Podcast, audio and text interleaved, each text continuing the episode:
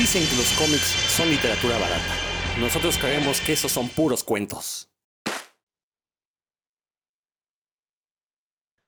Sean bienvenidos a un episodio más de Puros Cuentos, este programa dedicado a los cómics y toda la cultura que les rodea. Yo soy Rodrigo Vidal Tamayo y hoy tenemos un programa muy, muy diferente y muy especial porque, bueno, de entrada es el último programa del año. Después de esto vamos a tomar unas merecidas vacaciones. Ya los estuvimos entretuviendo casi todas las semanas de este año.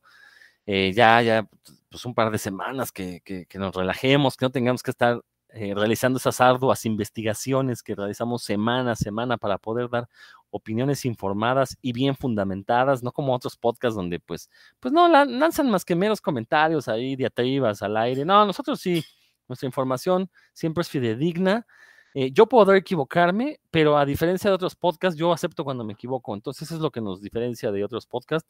Y si le estoy tirando tierra a otros podcasts, que no diré nombres, pero al rato los voy a decir, es porque en este podcast les vamos a cantar tiro a todos los demás. A todos los demás. Y, vamos a ganar. Además, no nada más se les va a cantar el tiro porque no, no somos puros habladores. Se los vamos a cantar porque ya estamos hartos de esos podcasts chafas. Entonces, los vamos a dar Aquí les vamos a retar a un duelo y lo vamos a ganar. Y estamos seguros de eso y lo vamos a decir al final de este programa por qué lo vamos a ganar, para sembrar el miedo en las pequeñas mentecitas de esos podcasteros que, la verdad es que este, no, no, no, no, no dan pie con bola. Pero bueno, ahorita ya, ya, ya, hasta me enojé, ya, no, ya, ¿sabes qué corta le dan? Porque ya, ya me puse de malas con nada más de pensar en esa otra gente. No, no es cierto. Eh, Hoy tenemos un programa muy, muy diferente, van a ver ahorita, pero primero que se presenten mis compañeros de batalla. Y, digo de batalla porque tiene todo el sentido del mundo. Comenzamos contigo, mi querido este, Dan Lee. ¿Cómo estás? Ah, muy bien, estoy aquí. Acabo de hacer unos estiramientos. Estaba viendo mis videos de antiguas rutinas de, de Wushu para inspirarme para este, este combate que vamos a tener con, con otras personas. todo bien, todo bien, Ya estoy, estoy listo. Los músculos están se han aflojado. Así como debe ser. Héctor McCoy. Hola, ¿qué tal amigos de Puros Cuentos? En este programa no van a quedar títeres con cabeza. Andamos con la espada desenvainada. Y no es albure, porque si ya, ya luego, luego, Dan hasta se levantó, se asomó así, pero no, así no funciona, Dan. Entonces, bueno, pues aguas, aguas, porque eh, abran la que lleva bala. Exacto. Pues ya, sin mayor preámbulo, miren, en este programa que es el último del año, nos vamos a divertir y espero que ustedes se diviertan con nosotros, porque vamos a hacer un programa acerca de duelos. Ya este, hicimos unos papelitos, pusimos nombres de personajes, los sacamos al azar y vamos a enfrentar a personajes ya sean de películas, de cómics, de anime, de libros, de literatura en general, los vamos a ponerlos a enfrentar uno contra otro y vamos aquí a fundamentar quién podría ganar. Ya depende, como somos tres, entonces va a estar fácil porque pues si dos, la balanza se inclina de dos votos a uno, pues muy posiblemente gane, a menos que ese uno tenga argumentos totalmente convincentes. Van a ver, tenemos cada quien aquí programó algunas peleas. Eh, queremos que ustedes nos digan si están de acuerdo o no con los resultados, si están de acuerdo o no con los argumentos que vamos a dar. No nada más va a ser la ñoñada de, no, pues este, o sea, Hulk se enoja y entre más se enoja es más fuerte y por eso le gana a Superman. No, no, no, vamos a dar aquí razones de por qué tal o cual podría, tal o cual personaje podría ganar.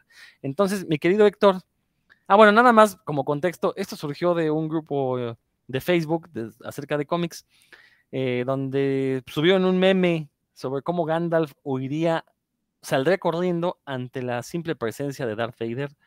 Eh, igual, el, eh, pues era un meme, a final de cuentas es un chiste.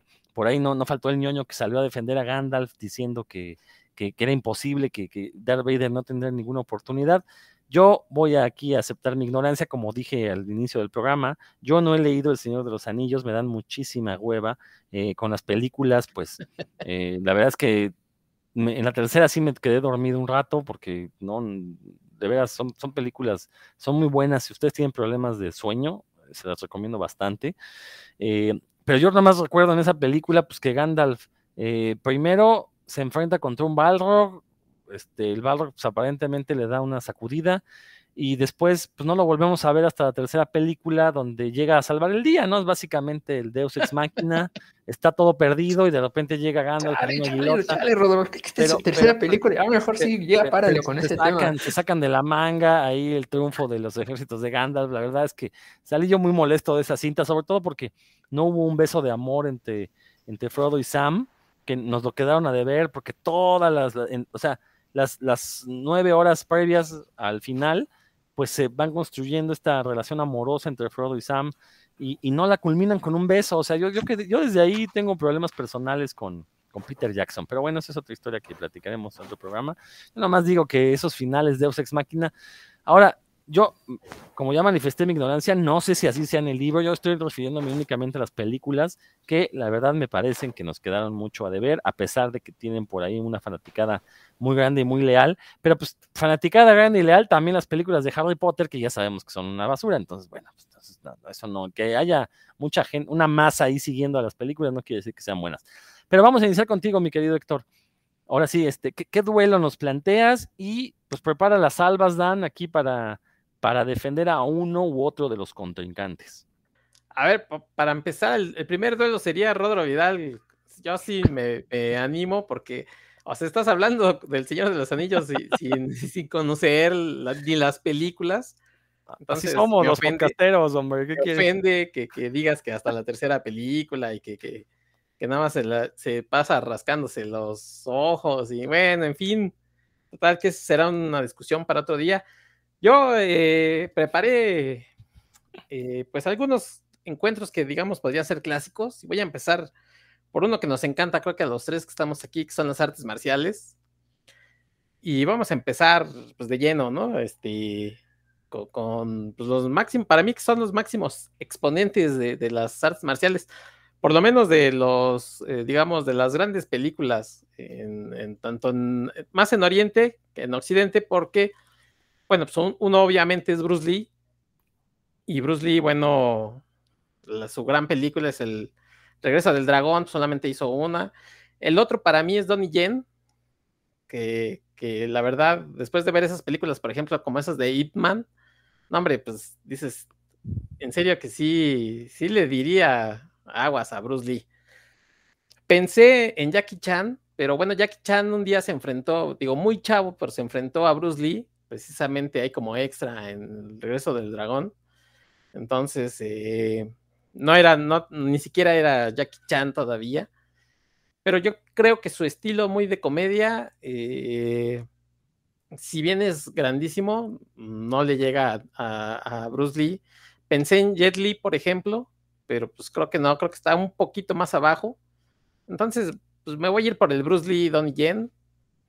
Y bueno, pues ahí sí, no sé ustedes qué piensan, pero yo creo que, que Donnie Yen ha, obviamente por la edad y porque pues, ha seguido, uh, digamos, eh, desarrollando y, y, madurando su estilo de, de, combate, creo que sí le, sí le daría un estate quieto a, a, Bruce Lee, pero pues solamente es en el nivel de, de supositorio, Espera, Porque... Perdón, Héctor, este, Dan está vomitando, yo no sé si está, de, creo que no está de acuerdo con lo que estás diciendo, pero bueno, por favor, continúa, Héctor, nada más tenía que señalar el hecho porque la gente no lo ve, pero... Claro, porque, porque eh, Dan pues, tiene el Lee, ¿no? En su, en su nombre, pero pues lo que pasa es que como muchas cosas de las que hace Dan, pues eh, se va por el mito, o sea, si por ejemplo Dan le va a la América por los campeonatos que nunca vio, pero bueno, pues eh, yo creo que, que, el mito está ahí y hay un contendiente claro que es Donnie Yen, y yo le pongo sobre la mesa mis cartas sobre Donnie Yen, que además interpretó al que fue uno de los maestros de Bruce Lee, entonces,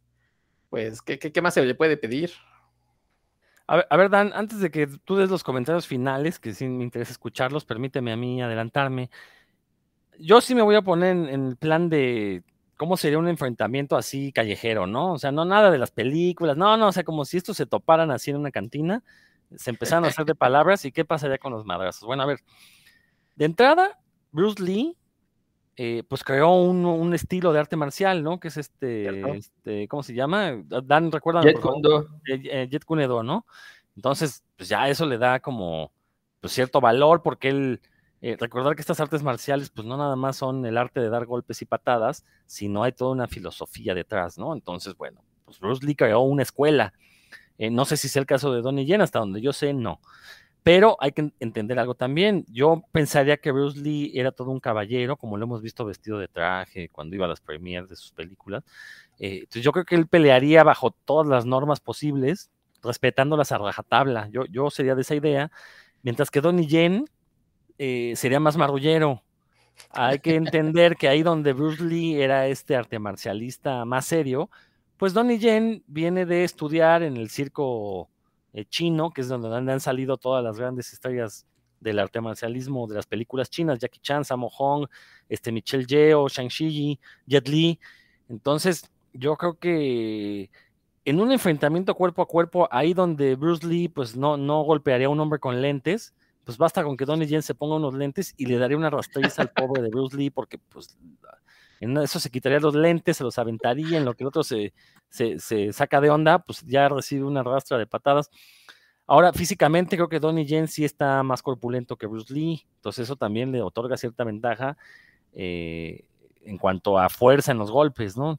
Entonces yo sí, también me voy a ir con Donnie Yen por esta cuestión en la que, eh, pues, el que respeta las leyes, pues seguramente le va a ir mal, como en la vida, en cambio aquel que las rompe, pues va a salir victorioso, y como en la vida misma también, ¿no? Desgraciadamente, eh, parece que estoy yo haciendo una apología del delito, pero pues desgraciadamente ese es el mundo en el que nos tocó vivir. Esos son mis argumentos. Ahora sí, Dan, por favor, cállanos el hocico, pero que no sea una patada, porque quiero mucho Dan tuvo dos paros cardíacos en, cinco minutos. No, los controlé por medio de la respiración y el uso del ki. Pero este, bueno, eh, no, pues están la verdad bien, perdidos mis queridos amigos. A ver, Y, y, Héctor McCoy, este, pues fíjense, eh, sí, este, Donnie Yen efectivamente demuestra en las películas ser un experto en el Wing Chun, que es un, un arte marcial especialmente diseñado para, originalmente fue diseñado para mujeres y para pues, personas que no son corpulentas porque es muy, muy efectivo y ataca muy por el centro y es muy difícil de pasar, digamos, la defensa. Y los golpes son muy demoledores a, puntos eh, como cercanos al, a donde uno va a pegar, ¿no? No, no si se fija, no hacen patadas altas, ¿no? O barridas así, sino todos los golpes son muy al centro, al, al, tabique nasal, a las partes bajas, a las partes blandas del cuerpo. Y eso, lo, eso Donnie Yen se ve que es muy bueno en eso. sí. También a mí me gustan mucho las películas de, de Ip Man porque las coreografías están, están muy, muy padres, ¿no? Y, y es, y, y, fue maestro, Ip Man fue maestro de, de, Bruce Lee, como bien lo mencionó Héctor. En, cuando Bruce Lee aprendió, todo lo, lo primerito que aprendió de Bruce Lee artes marciales fue Wing Chun, precisamente, en, ahí en Hong Kong. Pero Bruce Lee, ahora, ahora me voy del lado de Rodro, Bruce Lee, ese sí se peleaba en la calle en, Hong Kong. De hecho, si lo mandaron a sus papás a Estados Unidos fue precisamente porque ya, o sea, ya, ya se había peleado tanto y había hecho tanto, tanto desbarajuste con sus peleas callejeras que ya lo que se lo querían quebrar. Entonces, cuando lo mandaron a Estados Unidos, eh, otra vez vamos con lo de las reglas que mencionó este Rodro, pues ahí se había una regla de que no, se le enseñara arte marcial chino, kung fu o wing chun o el que fuera a los a nadie que no fuera chino y a Bruce Lee eso le valió un serenado merengue y se puso, él decía que él iba a enseñar a quien le diera la gana, ¿no? Porque pues, él necesitaba, necesitaba ganar lana, eh, porque él estudiaba filosofía y pues, ustedes saben lo que es ser estudiante, ¿no? Y luego inmigrante chino, no, pues, está cañón, ¿no? Entonces dijo, ah, pues yo le voy a enseñar al que quiera. Y que lo fueron a retar muchas veces, precisamente por eso, las escuelas de, Kung Fu de, de, ahí de donde él estaba. Eh, y, y él, o sea, así literalmente en unas madrinas este, casi a muerte, las ganó todas y cada una de ellas para, para tener el derecho de, de, que en su, en su escuela se enseñar lo que le diera, le diera la gana. Y luego no se quedó ahí eh, se dio cuenta que al Wing porque también peleando con otros estilos, porque pues, a él lo que le gustaba era el, el trompo, ¿no? Entonces peleó contra karatecas, boxeadores, contra el, que lo retaran se peleaba. Entonces se dio cuenta que había cosas que a su estilo, aunque era bueno, este, pues, le faltaban. Y aprendió, había un karateca, por ejemplo, que lo traía de bajada, bastante más corpulento que él. Y todas las veces que, que Bruce Lee lo iba a retar, salía perdiendo. Era un karateca. Eh, y bueno, una vez que él le decía que le enseñara, pero no, el otro le decía, pues gáname primero. Bueno, hasta que el día que le ganó, pues, y ya entonces le enseñó karate y aprendió box, y aprendió patadas de taekwondo, y fue en realidad un precursor de las artes marciales mixtas también. Entonces todo ese background, tanto de ese trasfondo, perdón, de tanto de peleador callejero como de conocimiento de diferentes artes marciales, y aparte de que su, bien mencionaste Rodro, que no era muy corpulento, pero su, su cuerpo era poderosísimo, ahí, ustedes lo pueden ver en, ah, por cierto, que la película que mencionaste, Héctor, es Operación Dragón, no Enter the Dragon, en, la que aquí pusieron como el regreso del dragón, precisamente hay, un, hay una patada que la ponen en cámara lenta, ustedes pueden ver cómo se llama patada de tajo, o sea, la distancia que recorre en la patada y, y el, los metros que hace volar al, al, pobre hombre que la recibió, te das cuenta que el, poder de- que tenía en su, en su, cuerpo minúsculo, ¿no? porque era, era, de veras era casi puro músculo. Eh, bueno, ustedes lo pueden ver ahí en las imágenes. Entonces creo que sí, esta, esta pelea, aunque a lo mejor en las películas se podría ver más o menos eh, pareja, sí, o sea, eh, Bruce Lee como arte marcialista, sí es, se- yo creo que se la mata gacho a, a Donnie Yen y creo que di bastantes argumentos, no sé, este, no sé si, si quedó duda, pero bueno. no, yo me paso al, ustedes son al equipo. Bruce Lee. Yo me paso al equipo Bruce Lee y lo elegiría primero. En, si tuviera que elegir equipos para pelear, sería el primero que elegiría. Sí, bueno, yo, yo también. ¿Mm? ¿Tú qué dices, Héctor? Ya me paso Sí, al pues. equipo este, Ico Wise, ¿cómo se llama? Este de la redada, porque todavía creo que eh, a los dos se lo- sí les da un trompo, se le echa un trompo, ¿eh? ¿Saben quién sí es muy bueno? Así, pero buenísimo, Tony Ya. No sé si Eh, eh, eso iba a mencionar, ese precisamente. vato, ¿no? Pero ese sí peleaba, era de torneos, ¿no? Sí, sí, sí. pues, Digo, nada más para los que no conozcan, Tony. Ya es un luchador este, indonesio. eh, Sí. Que pelea con. Perdón, tailandés, no es indonesio, ta- perdón, tailandés. Con Muay Thai. eh, que pelea- usa Muay Thai, por ahí ha hecho un par de. Bueno, ha hecho varias películas, pero las mejores es una que se llama Tom Jung Gong y. Ay, se me fue el nombre de la otra. Ong Ba. No, Ong Bak, Ong Bak, que fue la que lo dio a conocer. Eh, Ah. No, no, el cuate tiene una agilidad impresionante y también tiene una fuerza brutal. Eh, entonces, sí, sí, este, creo que un duelo más equilibrado sería Bruce Lee contra Tony Ya. Y ahí sí veríamos una buena, buena madrina. Pero muy buen duelo, Héctor. La verdad es que sí, este, sí nos pusiste a pensar. Ahora, lo cierto es que pues, Dan conoce más de la vida y obra de Bruce Lee que nosotros. eh, y pues sí, obviamente. ya-. Es su pariente, pues qué chiste. Pues. Sí. es su pariente, pues sí. Está bien, no, perfectamente. Entonces, Que vamos con Dan es de la agrícola oriental, entonces, pues sí. de la cavernícola oriental. Pero bueno, entonces, este, pues damos como ganador a Bruce Lee, ni modo, Héctor. Aquí sí, este, se queda como ganador. Vientos Dan, por favor, usted.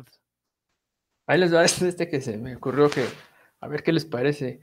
Yo pensé en, dos mujeres telépatas que andan, que hacen estragos en la pantalla, que son Eleven, la morrilla de Stranger Things, contra Carrie, la pelirroja masacradora de fiestas de graduación. ¿Cómo la ven? Pero a ver, da tus, da tus, o sea, tú dinos Bueno, quién, quién gana va. y por qué. Desde mi punto de vista, la que, la que podría ganar es Carrie, porque me parece que ya cuando, digamos que cuando se le mete el diablo, casi literalmente, pues eh, no se tienta el corazón para nada, ¿no? O sea, sí, creo que en, en poder están como parejos, creo que Carrie, digo, Eleven, eh, aunque le, le sangre la nariz cuando se pone a hacer sus poderes, sí, sí despliega también eh, bastantes poderes telequinéticos, como puede cargar cosas y moverlas con velocidad, pero pues, está, está tiernilla, ¿no? Sea, tiernilla, como que no, no, no tiene la sangre fría que, que demostró Carrie en la cuando ya le colmaron el plato, porque también Car- Carrie pues, también estaba tiernilla, ¿no?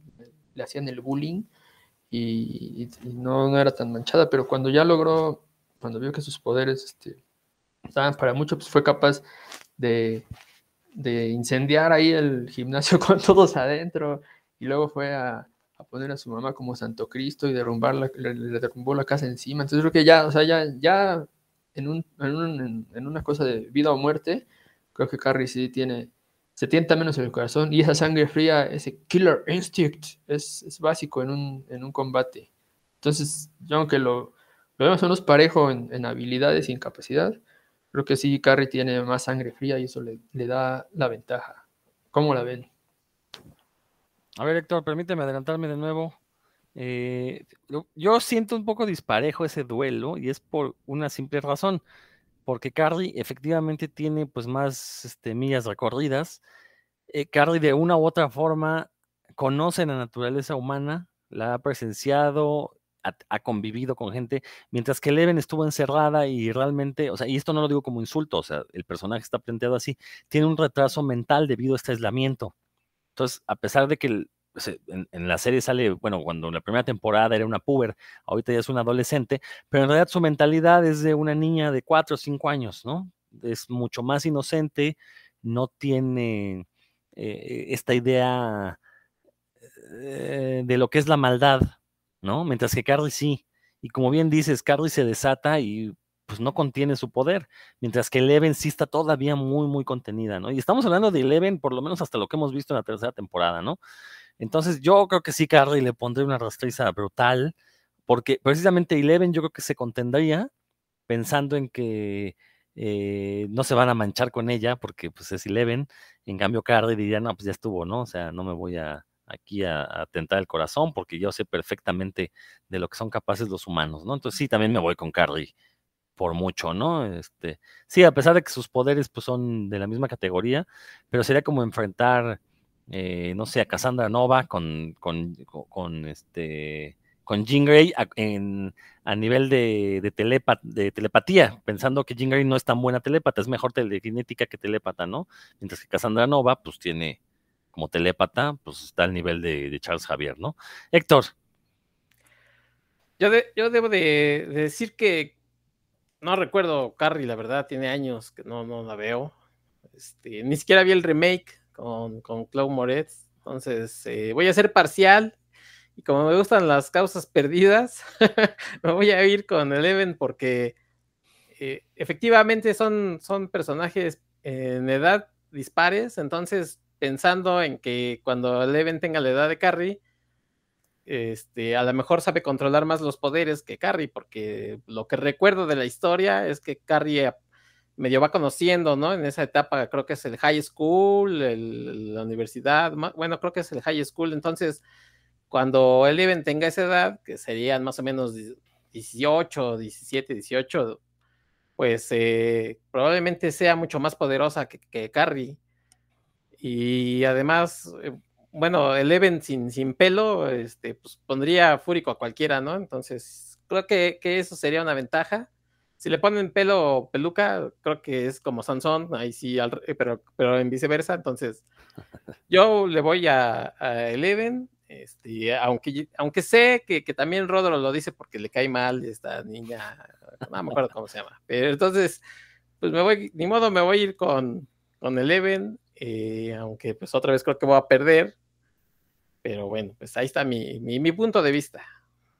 Está bien, sí, sí tienes razón, me cae mal esta, esta actricilla, la verdad es que no le encuentro ninguna simpatía, pero no, no, no, lo cierto es que, como mencioné, creo que sí, este, Carrie, Carrie está desatada, pues, y es lo que vemos al final de la película, ¿no?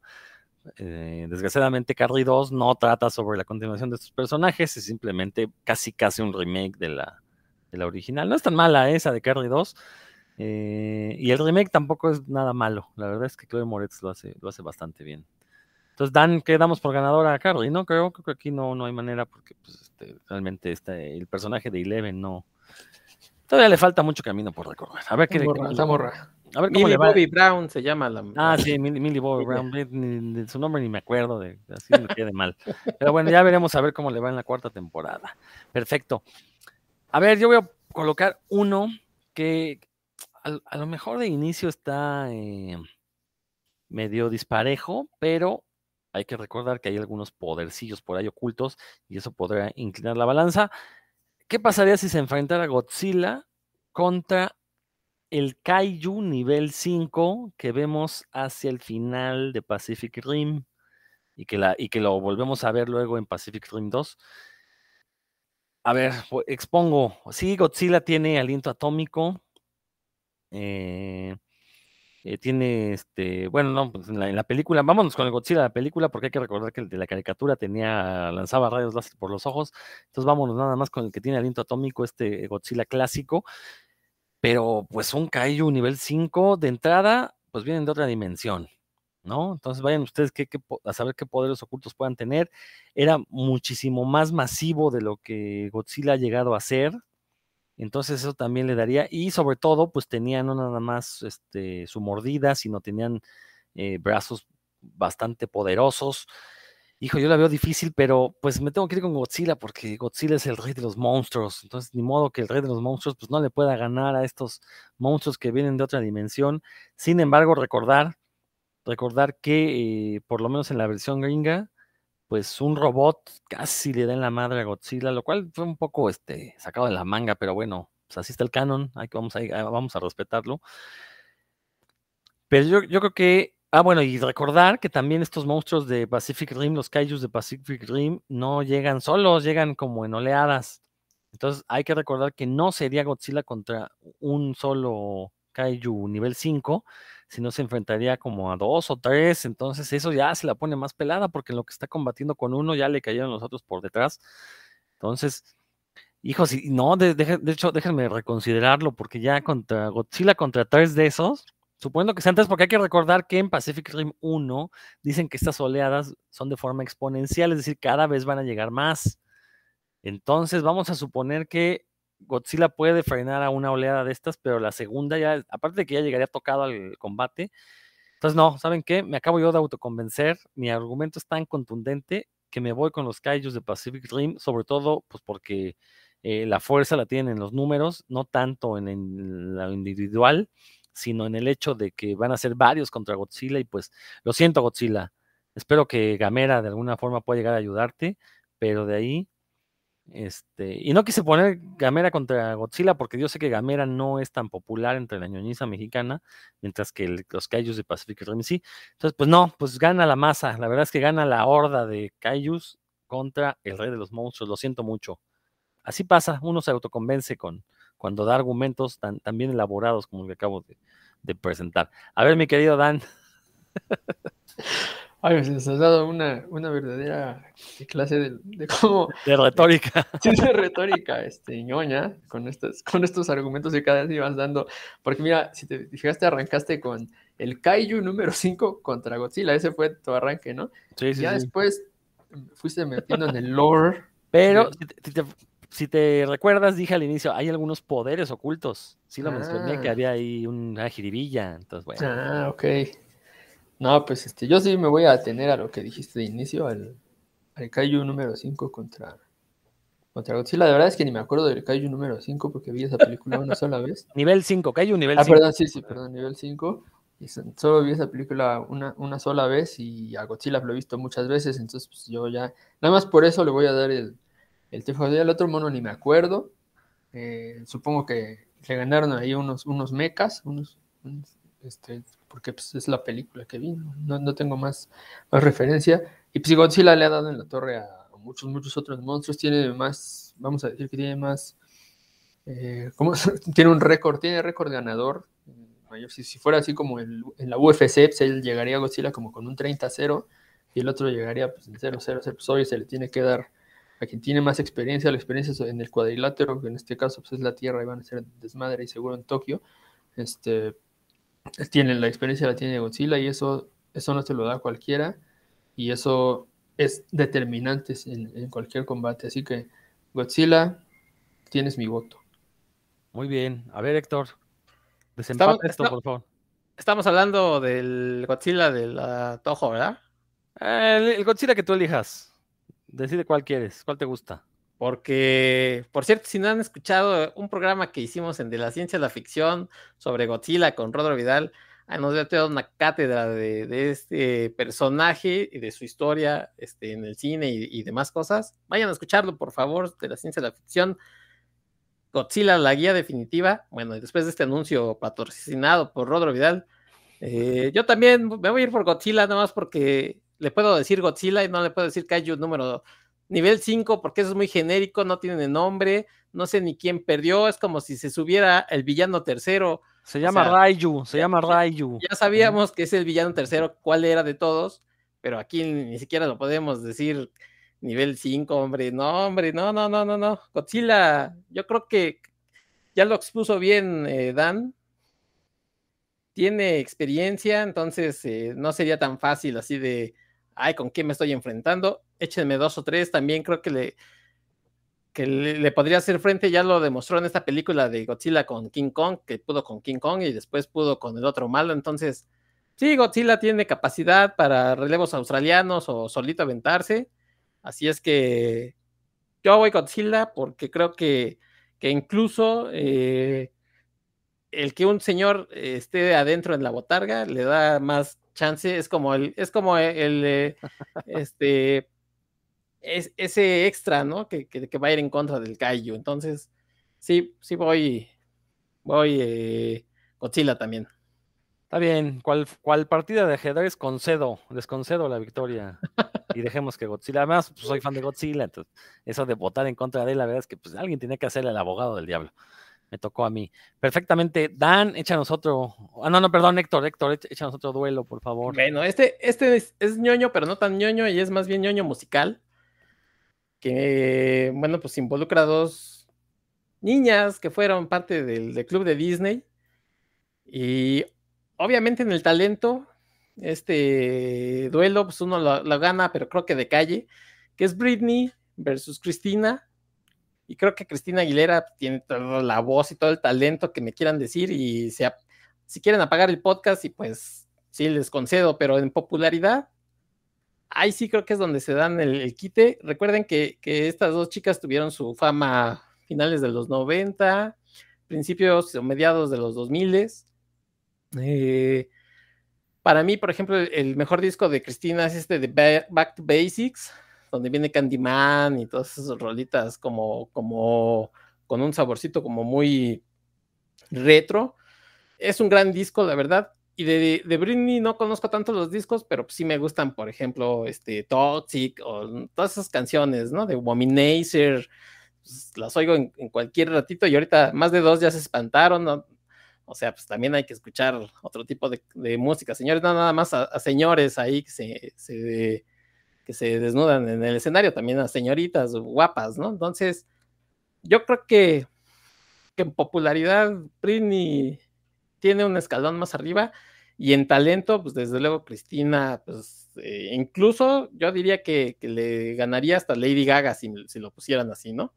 Porque creo que la voz de Cristina sí es, es muy potente y no, no hay de su generación, creo que no hay quien le, quien le haga frente a ese, ese talento que tiene Cristina pero incluso ha tomado algunas decisiones que, bueno, pues hacen que en este momento, pues ni siquiera esté vigente, ¿no? Y la verdad es que son, tanto Cristina como, como Britney, por ejemplo, las dos tienen, pues estarán en sus 40 bajos, ¿no? O sea, 40, 41, 2, no lo sé por ahí.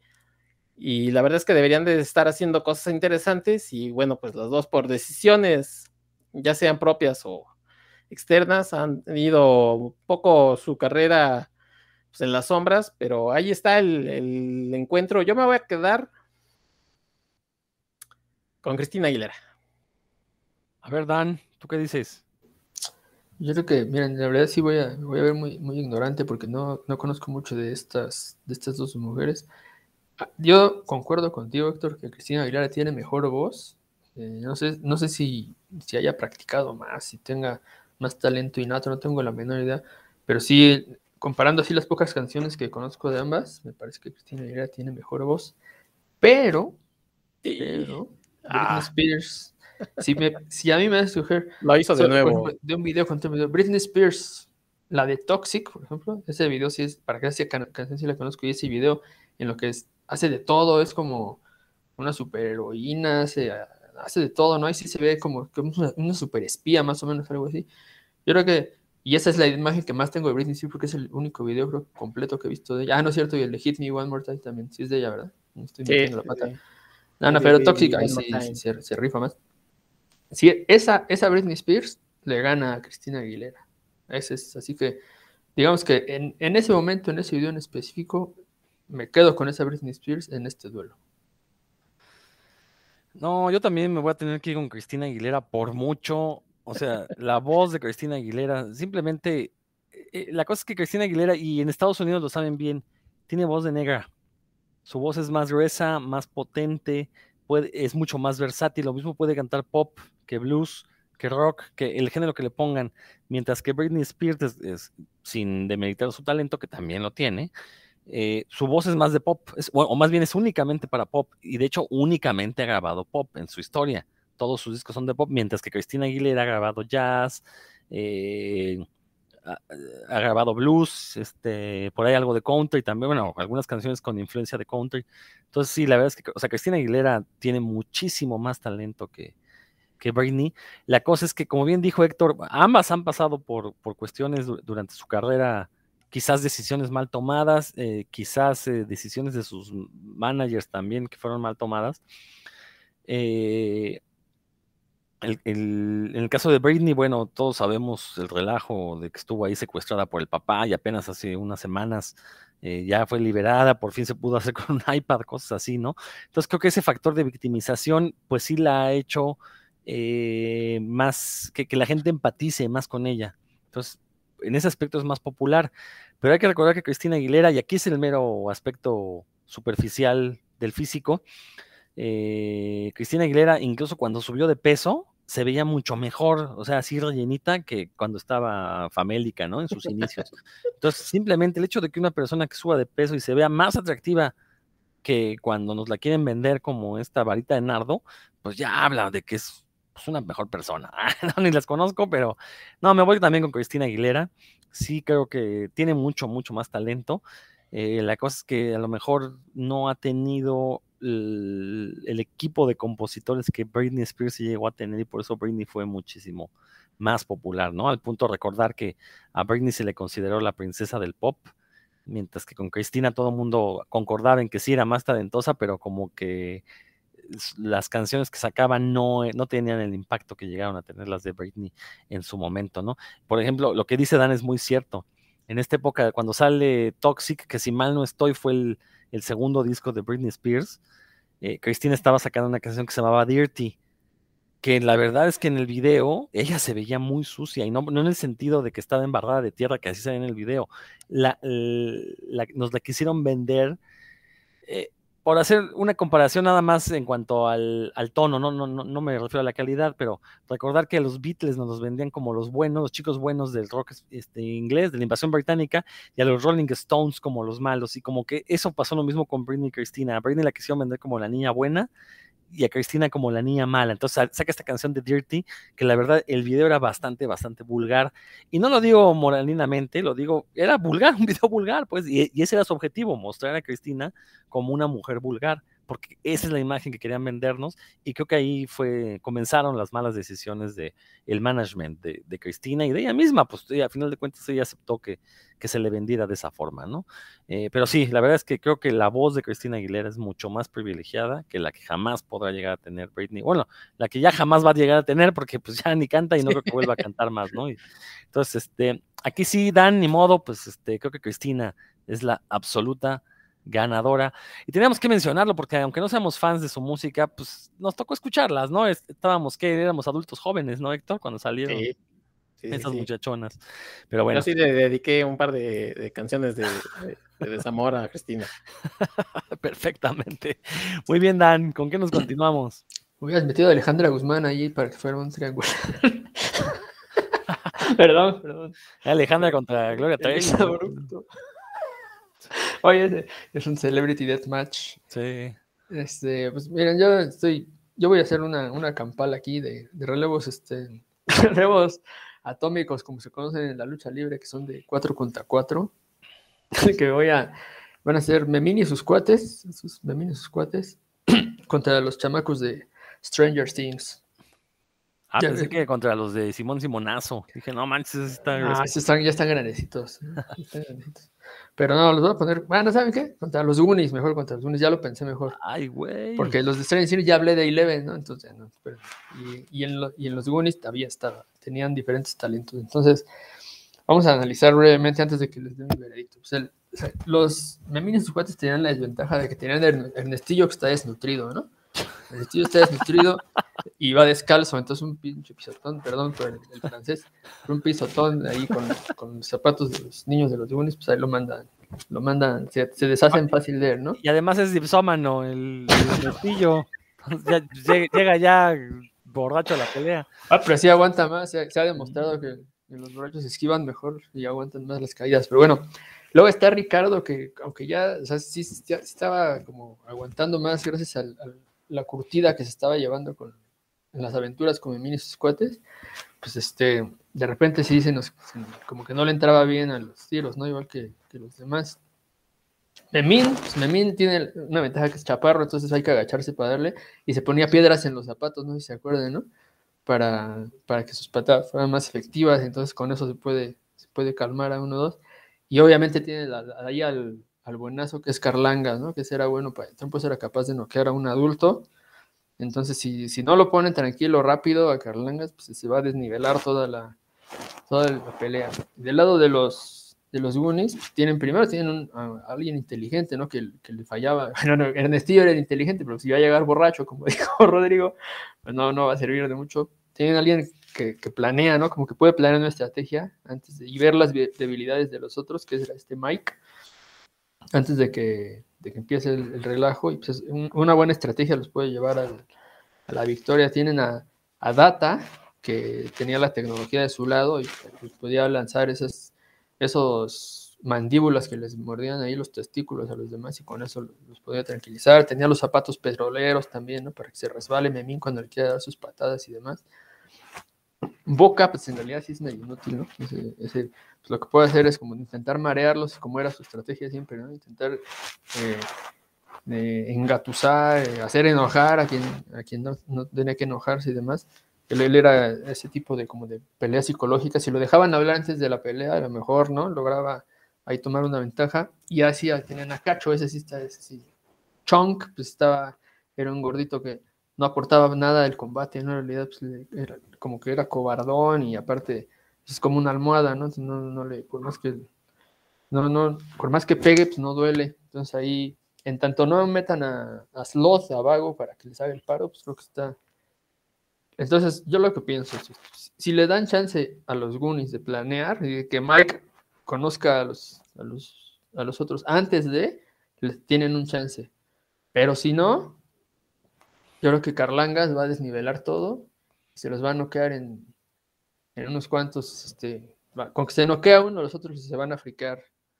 Y entonces, a pesar de, de, la tecnología de data y de la inteligencia de Mike, creo que Memín y sus cuates van a salir avantes de ese, de ese combate. ¿Ustedes cómo lo ven? A ver, Héctor. Yo pondría todavía, por ejemplo, del, lado de los memines, por decirles de alguna manera, pues estaría como sé, como por ejemplo ahí el, tripón, ¿no? Entonces. Son los vikingos bravos, como que Ah, bueno. es el tripón ahí es un factor este, si en caso de que uno de los otros faltara, pues le podría entrar al relevo. Pero debo decir que los Goonies eh, tienen a Thanos, digo, aunque eran más grandes, ¿no? Eran más grandes, pero tienen a Thanos y seguramente le voltearía a ver a Memín y le diría, ni siquiera sé quién eres. Entonces, eh, la verdad es que el Ernestillo me caía gordo porque siempre estaba en el drama.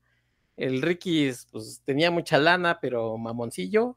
El Carlangas, pues su mamá, ya sabemos que la noble profesión. Entonces voy a ir con los Goonies porque, pues porque la verdad es que tenían más aventuras que, las de Memín, que con todo respeto, pues estaba curtido por la tabla con clavo, pero no aguantaría el, embate de los otros tres o cuatro changuitos. Así es que me voy con los Goonies.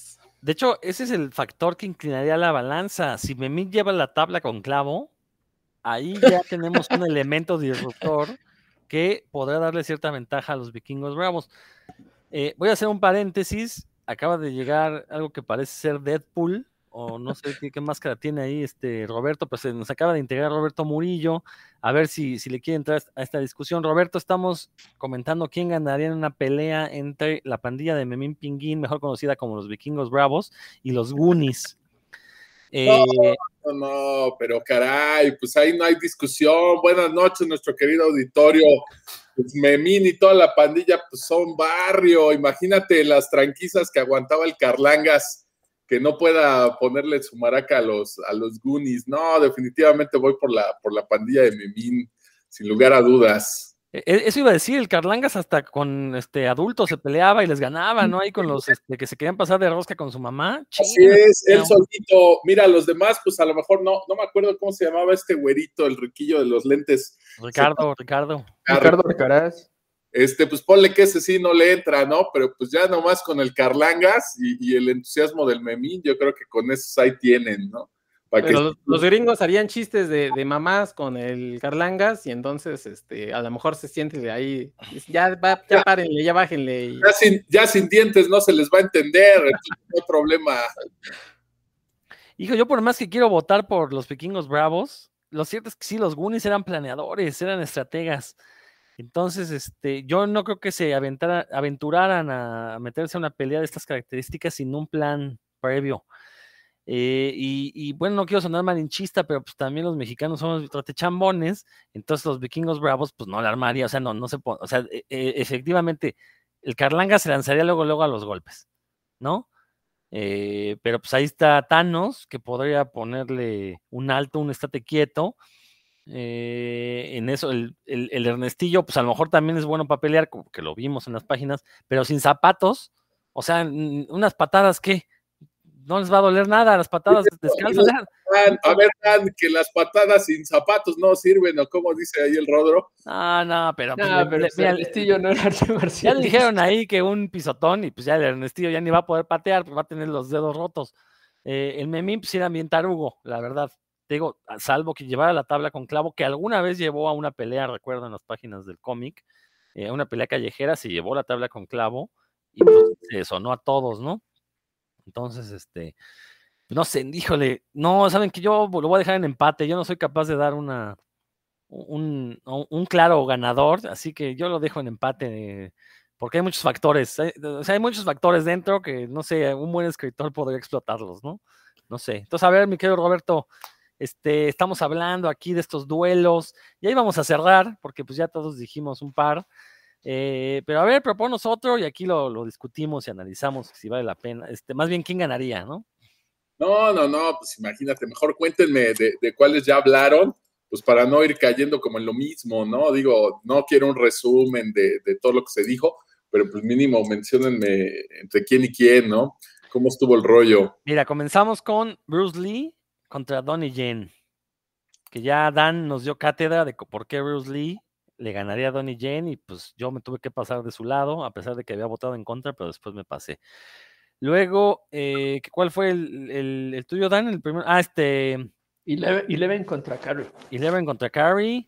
Yo puse a Godzilla contra los Kaijus de Pacific Rim. Eh, luego, ¿cuál fue, Héctor? Ay, mi memoria. Cristina Aguilera contra Britney Spears. Ah, sí, Cristina Aguilera contra Britney Britney, Spears. Cristina. Ganó Cristina Aguilera. Pero por supuesto, ¿no? ¿no? No había de otra. Y ya, y el último que es que, que- que estábamos discutiendo era este del, de la pandilla de Memín contra los Goonies. No, no, pues yo tengo ahí varios, pero pues para Échalo, échate uno. entonar mucho, hay que caerle por ahí en algo del cómic, ¿no? Este, pues va un, un- un Nancy contra, contra Mafalda, ¿no? Bueno, Periquita, porque pues digo, hay muchos que no la conocen como, como Nancy, ¿no? Seguro la conocen como Periquita. Y por ahí, este, pues ha habido un par de tiras donde, donde se mencionan una y otra, ¿no? Entonces, eh, híjole, yo quiero, yo quiero muchísimo a Mafalda, este, pues es de, mis lecturas más entrañables, ¿no? Kino también, pero pues ahora sí que en, en esta cuestión de duelos, pues definitivamente yo creo que se la lleva Nancy, ¿no? Definitivamente creo que sí es más, más ruda que, que Mafalda, ¿no? Hijo, de entrada, pues Mafalda es pacifista. Entonces, Pues- ella no se entablaría en una pelea de jalones de pelo y rasguños, como suelen pelearse las niñas en- y los Pues niños. ahí se ha peleado en varias tiras, ¿eh? Se ha sonado, ahora sí que a Susanita se la ha sonado, ¿cómo no? Este, no en una pelea de que tenga que darse de rounds, pero por supuesto que la ha dejado llorando, ¿eh? Le has arrojado ahí unos golpes. Sí, tienes toda la razón, unos mamporros. Le has arrojado unos mamporros. Tienes toda la razón. Eh, pero, híjole, no sé, si está complicado. Por ejemplo, si se trenzaran del pelo. Ahí está. A ver, tú, Dan, ¿qué, qué opinas? Yo, es que yo veo más grande a Periquita como que no sé, como que es de otra edad, entonces sí, más bien habría que, en ese sentido, pues siempre la niña más grande pues va, tiene mucha ventaja sobre la otra. Pero, y también aparte tiene clavos en la cabeza, ¿no? O algo así, es como Hellraiser. Entonces, si le, si le das así a, Mafalda, pues sí se la barata feo, ¿no? Y como el vulgarcito, creo.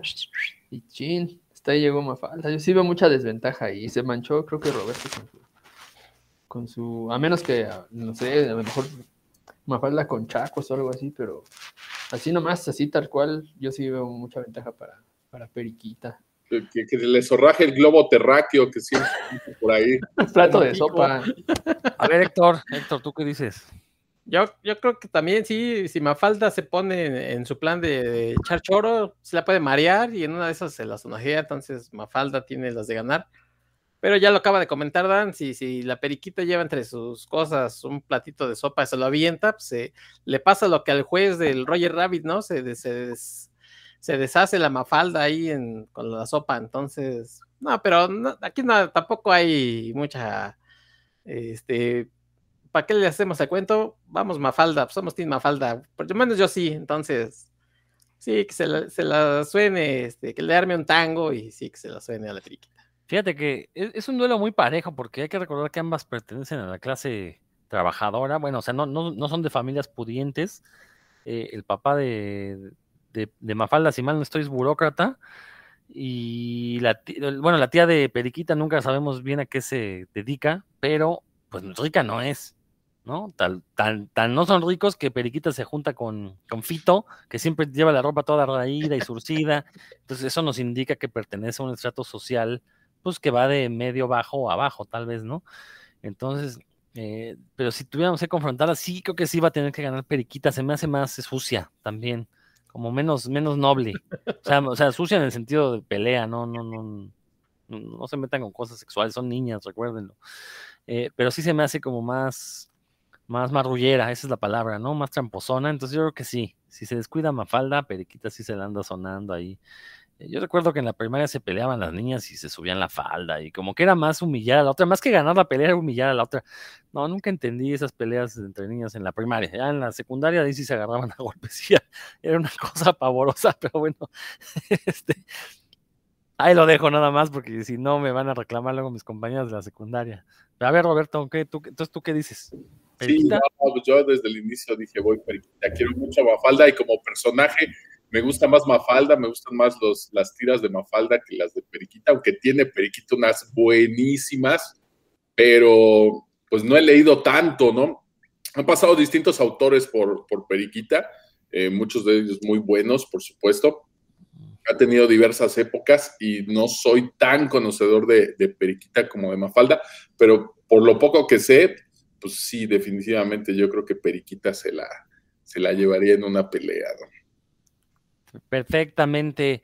Bueno, a ver, Roberto, échate otro de una vez, otro igual comiquero, y ya con eso vamos cerrando ya este no, programa. Yo tenía uno, uno por ahí de autores. Ah, a ver, échalo, sí, sí, sí, échalo, échalo, y eso cerramos. Estaría bueno uno de, uno de viejitos, que se agarraran unos viejitos a catorrazos, ¿no? Pero no, no, no a catorrazos así de, de, de golpes arrabaleros, sino que se aventaran sus poderes de psicomagia, ¿no? Por ahí está este querido viejito de Northampton que se llama Alan Moore contra este otro este chochito que se llama Alejandro Jodorowsky, ¿no? Ambos, este, pues ahí gurús de, de la psicomagia y de toda esta onda y, y ambos en algún momento pues han sugerido tener ciertos poderes, ¿no? Que, que no se habla bueno, sobre todo Alan Moore, que no ha dicho textualmente que, que, tiene poderes así tal cual, ¿no? Jodorowsky sí lo ha insinuado en varias veces, ¿no? De repente medio de broma, de repente como que lo habla en serio, pero él sí lo ha dicho más veces, ¿no? Entonces, quitándole todo este rollo eh, de, la realidad autoral y de cómo escribe cada uno, etcétera, etcétera, pues estaría muy bueno verlos aporreándose ahí como viejitos arriba de, de, algún escenario en una mesa de escritores, ondas así, ¿no? Este Jodorowsky aventándole sus cartas de tarot y este, y pues Alan Moore tal vez descalabrándolo con uno de sus 20 anillos que tiene por ahí. Este, no sé, no, me lo imagino así, ¿no? Jodorowsky colgado de las greñas de muro, de sus barbas, eh, de, de, una onda así, ¿no? Pero mientras, lo, lo, curioso sería que mientras se pelean, pues estarían gritándose cosas así de, de sus rollos que trae ahí cada uno, ¿no? Eso sería como lo, como lo interesante, ¿no? Que antes de cada golpe, pues le tendría que aventar alguna frase aquí, este, mamerta de, de, un rollo psicomágico entre uno y otro, ¿no? A ver cuál anda por acá más arriba echándose sus frases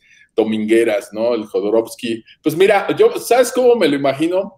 Más que golpes. ¿Te acuerdas estos, cómo se llamaban? Este, porque tienen un nombre, nada más que ya estoy senil. Pero en las películas, por ejemplo, donde sale dos tipos de cuidado, Pedro Infante contra Jorge Coplas. Es que no se llaman coplas, no son coplas, tienen un nombre específico. Oh, bueno, pues así diles mientras. Cuando hay, música ranchera, que se avientan como estos duelos de que se dice un verso y el otro se lo responde y el otro va y le contesta y luego se lo regresa, pues así me los imagino peleándose con sus frases domingueras y sus rollos de, psicomagia, ¿no? Entonces, más que una onda de golpes, pues me, me los imagino así, ¿no? Y este, pues a la hora de ganar, híjole, pues no sé, ¿qué opinan ustedes, mis queridos compañeros? Bueno, no, no podíamos dejar de mencionar a Alan Moore en puros cuentos, ya es como nuestro este, fetiche. Entonces, pero a ver, este, a ver, Dan, éntrale. Pues bueno, yo aquí, ya saben, creo que por quién voy a votar, ¿no? No hay, no hay, duda por, mi abuelo Alan Moore. Alan Moore obviamente va a ganar ese combate. Ya lo dijiste tú, yo primero que pensé fue, no, eso con un anillazo bien puesto en la face, lo va a dejar como si lo hubiera, como si hubiera soñado con Freddy Krueger. Así que este, Jodorowsky, pues, lo que más tiene, según desde mi punto de vista, aunque Jodorowsky también tiene lo suyo, ¿eh? porque pues, cuando anduvo aquí en México, se curtió en, escenarios rudos y chambeó, chambeó mucho y pues, también le sabe a eso de, echar el choro, como bien dijiste, como si fueran unas coplas de, dos tipos de cuidado, que sí tienen por ahí su, su nombre que yo tampoco me acuerdo ahorita cómo es, pero Aún así, creo que también uno, Alan Moore tiene la desventaja de que pues, es greñudo y barbón, ¿no? Y eso en un, combate callejero siempre es una desventaja, porque te, jalonean de ahí, te, manipulan y pues, tienes que saber cómo zafarte de eso, que seguro que él sabe, ¿no? Y si no, pues le echa un hechizo ahí con... Invoca a Glycon y, aparece, le, muerde por ahí un testículo al, Jodorowsky. Y aparte de eso, pues también, ahora, últimamente, en las últimas entrevistas que le di, que he visto con Moore de los últimos cinco años, siempre anda con un bastón ahí, que tiene una, un cabezal ahí bien pesadín. Entonces también, o sea, Alan Moore anda armado. También recordemos que él era, era dealer, ¿no? Él ahí movía algo de, drogas psicotrópicas en su, escuela, por eso lo terminaron expulsando. O sea que también tiene barrio o sea, todo tiene, ¿no? No solo tiene, barrio, tiene armas, tiene la magia de Glycon de su lado. Pues, ya, está, claro que Alan Moore tiene, tiene esa pelea en, el bolsillo. No, no es así, mi querido Sector y Rodro. Yo, yo creo que no, ahí sí voy a hacer, este, pues ni modo parcial a Alan Moore, porque pues Jodorowsky no, no me cae. Dicen por ahí que si le sacan de contexto una de sus frases, no sabe si es de Arjona o de Jodorowsky, de sus cosas estas de la psicomagia. Entonces, para mí que es un medio fantochón Jodorowsky. Y Alan Moore, pues sí le haría un, un este, cosas de magia que hace, de este, hechizos o, qué sé yo. Ya ven que, hasta con Grant Morrison le, medio le cebó la fama, ¿no? Entonces, pues que Jodorowsky, la verdad, pues no, no, no tiene con qué llegarle ni, ni a Grant Morrison, entonces sí, pues con todo y lo que me, me molesta profundamente que saquen cada este, emisión a Alan Moore, porque parece que no hay nadie más, que no conocen a nadie más ustedes, este, pues voy a tener que irme con el viejito barbón de Alan Moore. Miren, aquí hay que dejar algo en claro y es que eh, Alan Moore era punk en los años 70. Entonces él sí se curtió en bares, él peleaba, vivía en la calle. Entonces, o sea, una pelea cuerpo a cuerpo la gana Moore, pero fácil. O sea, pero Jodorowsky conoce la santa sangre, entonces. Aguanta, Jodorowsky era niño fresa, por más que haya estado ahí metido en. Y dicen que hace la pose del topo. Por más que, anduviera ahí en la contracultura mexicana, lo cierto pues es que esa contracultura era un grupo de artistas fresas, todos hijos de papi, entonces, em, y aparte hay que recordar que la magia de Alan Moore no es una fantochería. Digo, no porque exista la magia. Él, su magia es a un nivel creativo, ¿no? Para él la palabra es magia. Entonces el hecho de escribir historias es un acto mágico, es algo más simbólico, más que las fantochadas que hace Jodorowsky con la psicomagia. Lo único que me preocuparía es que en algún momento de la pelea, Jodorowsky eh, lo empezaría, le empezaría a meter mano en las partes bajas a Alan Moore y luego intentaría violarlo y decirle que lo quiere conectar con, con todos este, sus pecados familiares previos a los que él vivió y entonces, pues más que una pelea tendremos ahí ya este como esta lucha libre donde se, se ponen así en cuatro y llega un luchador por atrás y cosas así. Eh, o sea, suena como broma, pero recordemos que, que Jodorowsky es apologista de la violación. ¿eh? Entonces, eh, hay que tener cuidado ahí. Sí, quizás Alan Moore con golpes ganaría, pero si es cuerpo a cuerpo, yo, esto se convertiría ya en un acto psicomágico sexual. y, mm, a lo mejor ahí Jodorowsky podría tener una, una oportunidad, pero me voy a quedar con Alan Moore porque obviamente pues, pues no pueden pasar dos programas seguidos sin que mencionemos a Alan Moore, ¿no? Entonces, este, pues tiene que ser. Se nos olvidó el factor, este, Jodorowsky fue, creo que suegro de Scarlett Johansson, entonces, ah, sí, ah, ¿verdad? Ahí sí no te la sabías, Dan. Entonces, eh, ese da puntos extras en el movimiento que no, que no esperaba este, Alan Moore y lo saca de balance. Entonces, eh, bueno, pues con un, con un, con una cata ahí que, que se improvisa Jodorowsky podría, podría eh, retar el nivel de poder, ¿eh?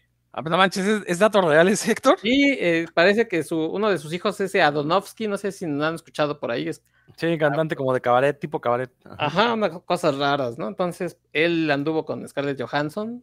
Este, entonces, pues para que vean, ¿no? Son las señoras técnicas de combate de Black Widow. Sí, tenemos que ser, este, tenemos que ser celebridades para, para llegar a esos niveles de, de socialización. Pues bien, con esto vamos cerrando el programa. Estuvo, bueno, nosotros nos divertimos. Espero que ustedes como audiencia también hayan encontrado algo. Si no están de acuerdo con lo que he expuesto, pues háganlo saber en redes sociales. Mi querido Roberto, ¿con qué, ¿con qué te despides? ¿Qué le quieres dejar al público? Ya mencionamos que es el último programa de este año. Nos veremos hasta, hasta el siguiente año. Yo, bueno, antes de cederte la palabra, Roberto, yo sí quiero desearle felices fiestas a, a toda la gente que nos escucha.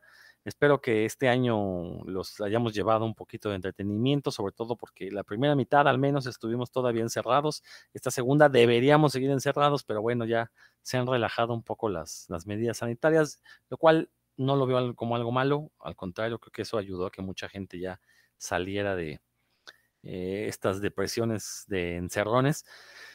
Pero bueno, eh, sí nos gustaría que nos comentaran qué les ha parecido esta nueva temporada de, puros cuentos, que la aprovechamos precisamente la cuarentena para relanzar este programa. Yo estoy muy agradecido con ustedes tres, la verdad, porque me han brindado horas de esparcimiento cuando lo grabamos y bueno, todas las planeaciones previas a los programas, la verdad es que es algo que me ha ayudado, me ayudó mucho a sobrellevar la pandemia, el encierro, y ahorita, bueno, pues ya, eh, ya no estamos encerrados tanto, pero todavía son los domingos en la noche, que es cuando grabamos, son momentos que espero porque sé que voy a convivir con los cuates. Entonces, un agradecimiento a ustedes y por supuesto un agradecimiento a todas las personas que nos... Ustedes no me ven, pero yo estoy moviendo, gesticulando como político. de modo me sale natural, pero estoy moviendo las manos así como... No, un agradecimiento a la audiencia eh, sí, sí nos gustaría que como regalo de Navidad, pues nos dejaran qué, qué, les parece este programa, qué les gustaría que cambiáramos, eh, no sé, qué, qué temas les gustaría que platicáramos. Ahí nos lo pueden hacer saber en nuestras redes sociales, búsquenos como puros cuentos, está en, como imagen de perfil, está un dibujo de Peanuts, donde están Charlie Brown y Linus leyendo unos, unos cómics. Entonces, ese sería un buen regalo que nos dijeran qué les gustaría, cómo podemos mejorar este programa, sobre todo porque pues ya llevamos casi 100 programas de esta nueva época y pues nosotros también de repente ya como que uno cae en la rutina y quiere variarle un poquito. Entonces, si tienen alguna idea, querida o querido público, para enriquecer este programa, por supuesto que son bienvenidas todas, todas sus comentarios, todas sus sugerencias y tengan por seguro que de una u otra forma les vamos a hacer caso. Ahora sí, mi querido Roberto. No, pues caramba, mi Rodro, pues ya lo dijiste todo, ¿no? Agradecido con ustedes, con la audiencia, que todos tengan un excelente fin de año y todavía un mejor inicio del 2022. Por favor, síganse cuidando. Recuerden todos que nos faltan muchísimos cómics por leer y pues muchísimos programas de puros cuentos por escuchar y por hacer. Así que por aquí nos vamos a estar viendo. Y pues ya de sobre el programa de hoy, pues yo me imagino que sí comentaron que íbamos a, aventar el tiro de, quién ganará entre este podcast y todos los demás y que les íbamos a cantar un tiro a los otros podcasts por ahí que, que andan en las redes. Entonces yo supongo que ese tiro ya está cantado y pues en 2022 nos vemos ahí arriba del, del ring, ¿no? Ahí nos vamos a estar, nos vamos a estar saludando. Vamos a tener unos encontronazos por allí. Sigan escuchando puros cuentos, sigan leyendo cómics, cuídense mucho y pues por aquí nos vamos a seguir escuchando, ¿no? Un abrazo para ustedes, un abrazo para mis compañeros, Héctor Rodro, Dan, a todos, extensivo hacia sus familias y a sus seres queridos. Y pues por aquí seguiremos leyendo cómics y platicando sobre ellos. Mi querido Dan. Pues me sumo al agradecimiento a ustedes por, por estas charlas y por tener como mantener viva la llama de la ñoñez en, en, las redes y todos aquellos que, que, nos escuchan y también acá en, en, mí, que, cada semana nos ponemos un tema y pues hay que, hay que estar leyendo y demás. Eso siempre es, eh, pues sí, como bien dijo Rodro, ayuda ahí con esto de la, de la pandemia. Y quienes sí, sí, sí tuvimos la oportunidad, ¿verdad?, de, estar encerrados porque pues no, no todos tuvieron esta oportunidad de cuidarse de esta forma. Eh, y obviamente también a, los escuchas que, pues, que nos regalan un, un rato de su tiempo semanal y y también quienes comentan, eh, como bien dijo Rodro, ojalá que, se animen a, mencionar qué es, cómo podemos mejorar el puros cuentos, cómo podemos hacerlo más ameno. Eh, y pues aparte de eso, pues también desearles que, el año que, entra pues sea mejor que el anterior a todos ustedes que nos escuchan y también para mis compañeros de puros cuentos. Pues aquí seguiremos charlando de, de temas ñoños, que es lo que nos late. Héctor. Pues bien, amigos de Puros Cuentos, se está acabando ya el año, el programa también, y agradecerles que nos hayan escuchado a lo largo de este año. Muchas gracias también por sus opiniones que nos dejan ahí, sobre todo en Facebook. Siempre estamos atentos y les, eh, si podemos, les comentamos también nosotros, sobre todo cuando no estamos de acuerdo con lo que escriben, ¿verdad? Said Ruiz, bueno, pues un saludo. También a Jason, que estuvo por acá, y a los invitados que se dieron la vuelta aquí a Puros Cuentos que no fueron muchos, pero fueron muy interesantes sus palabras que vinieron a, decirnos. Pues muchas gracias a ustedes por escucharnos y también, bueno, pues a mis cofrades, como dice eh, Rodro, a Dan, a Roberto y desde luego Rodro, muchas gracias por, hacer este programa.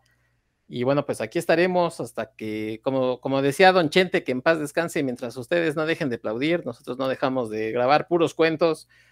Y además siempre es enriquecedor, como dice Dan, a veces no conocemos los títulos de los que vamos a hablar, porque no todo, como dice Roberto, no todos hemos leído todos los cómics que hay, así es que nosotros también nos llevamos siempre algo, algo nuevo, algo que aprender, y bueno, pues ahí estará puros cuentos, pásela bien, llévensela tranquila, felices fiestas, y bueno, síganse cuidando. Muchas gracias.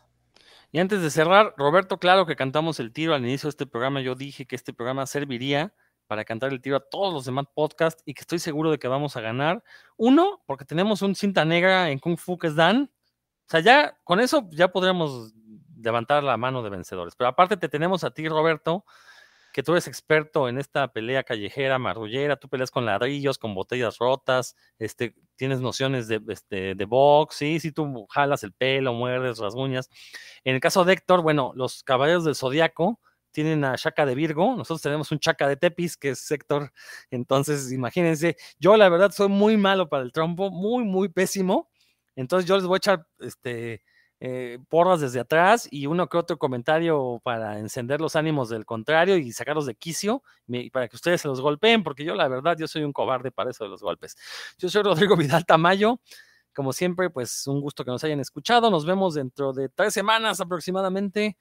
Eh, pero pues tienen este tiempo para escuchar casi 100 programas de esta nueva temporada de, puros cuentos. Y si quieren escuchar la primera temporada, métanse a iBooks busquen en el buscador de iBooks, pongan puros cuentos y ahí se van a topar con la primera temporada que se transmitió en Circo Volador Radio hace ya algunos años.